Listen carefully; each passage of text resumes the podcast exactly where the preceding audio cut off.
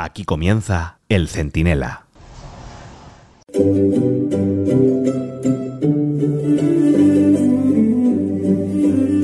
Antes de nada, información de servicio público. Pedro Sánchez no ha huido de España.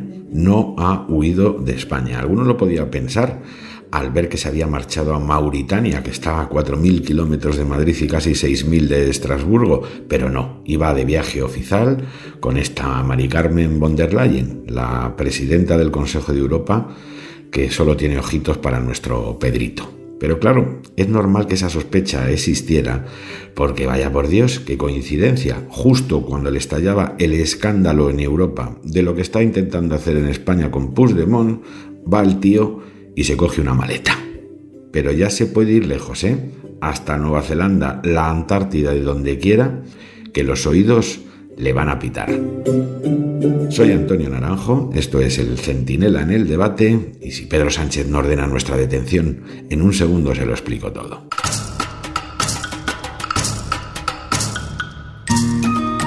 no me extraña que Pedro Sánchez tuviera ganas de irse lejos. Es que lo que le ha pasado esta semana es minino porque con dos manotazos de Europa se le ha destrozado todo el relato y todas sus decisiones. Vamos, que se han cargado lo de la fachosfera, salvo que la fachosfera también incluya ya a Europa, Bruselas, Estrasburgo y todo lo que se venía ahí fuera.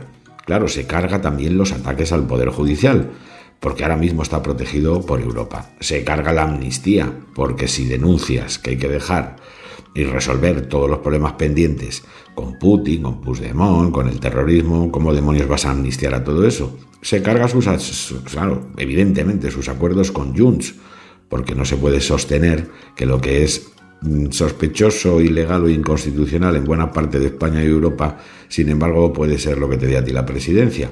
Y claro, veremos si se carga también su gobierno. Otra cosa es que a Sánchez le dé todo igual y sea capaz de subirse a un cohete, a uno de estos de Elon Musk, y marcharse a Marte, si hace falta, para no hacer caso de nada ni de nadie.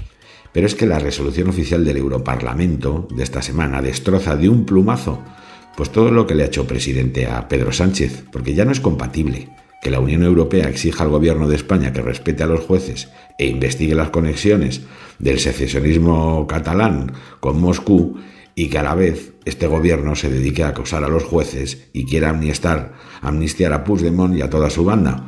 Claro, a cambio de que Pedrito pueda seguir subido en el Falcón. Esto no es posible, no cuadra. Aunque Sánchez lo intentará, mira, esta semana mismo los socialistas aprobaron la resolución esta europea en cuestión, que coloca el proceso en el centro de la diana de Bruselas.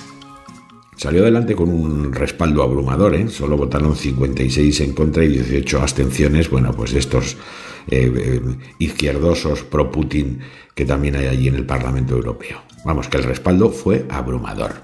Y además le añadieron dos enmiendas con parecido apoyo.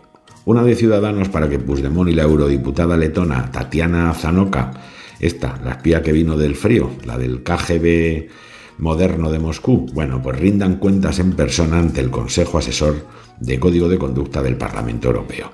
Y otra del PP, en la que se cita expresamente a don Carles Puigdemont, al niño de Waterloo, que no paró de lloriquear todo el día y denunciar, ay, que me están, me persiguen todos en Europa, en España, los jueces, los, madre mía, Bertino Borne, todos, todos contra mí. Bueno, pues también se le cita por sus posibles contactos con el hombre de confianza de Putin, en toda la trama, el siniestro este Nikolai Sadovnikov.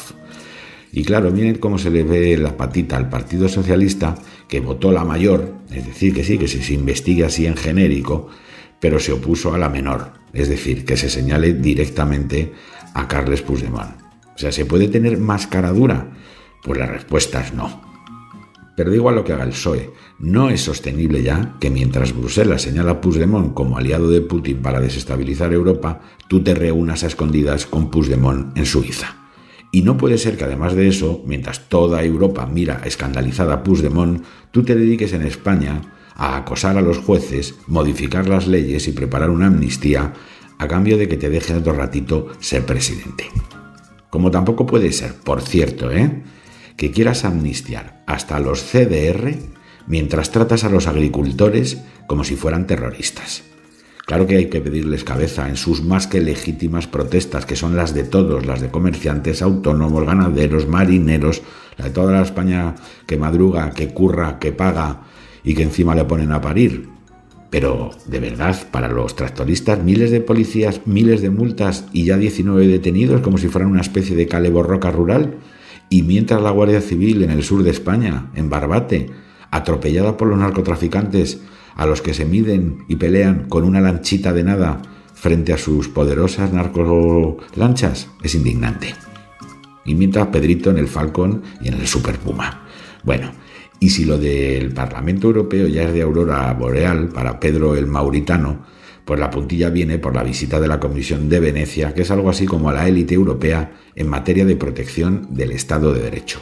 Esto, fíjese, lo que no dejó el gobierno que hicieran el Consejo de Estado eh, o el Poder Judicial, que es informar sobre la ley de amnistía, lo está haciendo Europa, Manu Militari, con una visita, pues por lo menos hasta el domingo, ¿eh? cuatro días aquí investigando lo que pasa con el Estado de Derecho en España.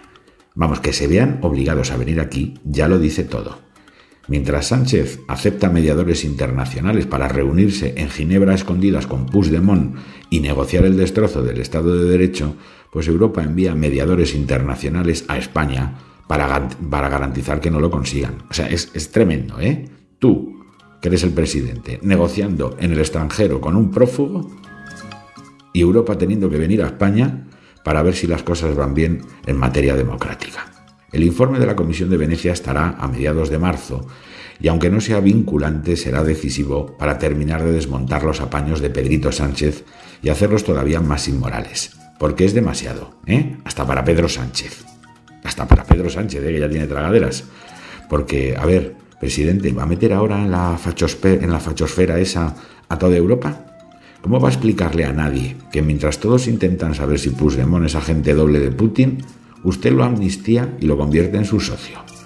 Esto es, desde un punto de vista político, institucional, ético y estético, el final del camino para Pedro Sánchez. Otra cosa es que él no lo acepte y se vaya de viaje a la Antártida mientras los Cándido Golpe Pumpido, Feliz Apaños, Fernando Galindo y compañía le afinen lo que haga falta para tranquilizar a Puigdemont. Es tremendo, pero me temo, señor Sánchez, que esta vez hasta usted ha llegado demasiado lejos.